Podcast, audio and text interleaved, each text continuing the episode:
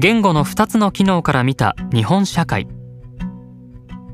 このヤーコブソンによる失語症例の分析は言語理論としても示唆に富んでいるがさらに参考になるのは相似性を操る能力と隣接性を操る能力のいずれが勝っているかによって芸術表現のスタイルや文化を特徴づけることも可能だということである。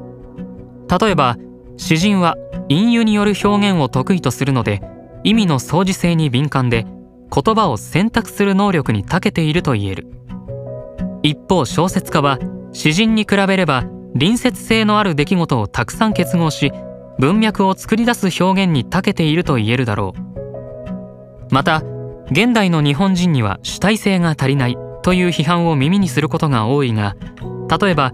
人間の主体性のなさは国籍や民族の特徴というよりも個々の言葉の選択能力と関係している可能性もある。ヤーコブソンの分析によると相似性以上に陥った場合一重に反応的で自分から主体的に会話を始めることができなくなる。他人が何かを発言すればその具体的文脈に即して隣接的な言葉を継ぐことはできる。例えばスプーンが欲しいという話に対してフォークも必要ではないかと応じるという具合である。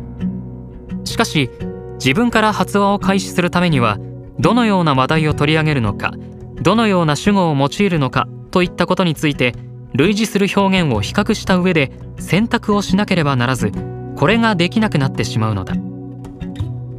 相似性以上に陥った場合は主語が省かれやすくなり会話の内容も文脈に強く依存したものとなる。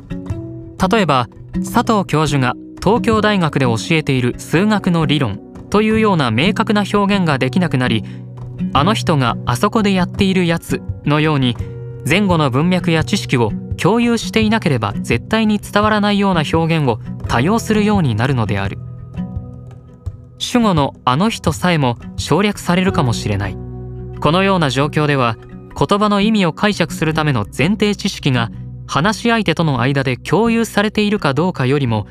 目の前の状況が意味伝達の拠り所となっている。こうしたコミュニケーションは身内や内輪の人々と話す分には有効かもしれないがその外部の人に伝えることは難しい。つまり相似性以上に陥って類似した言葉の集合から最適なものを選択することについて鈍感になった際の会話は知的な性格が強くなる。日本は同質性の高い社会であると一般に言われることがある。企業などでも海外に比べ転職が盛んではないともされ比較的顔見知り同士の集団が長い年月を共にする場合が少なくない。すると現実の生活や仕事の中で共有されている文脈が非常に豊かなので言葉の選択にそこまで敏感でなくとも言いたいことは伝わってしまう。だから相似性に基づく選択よりも隣接性に基づく結合が優位になりがちで身内にはよく通じるが外には通じにくい言語表現が多いのかもしれない。また集団が共有している文脈に順応することが重要になるので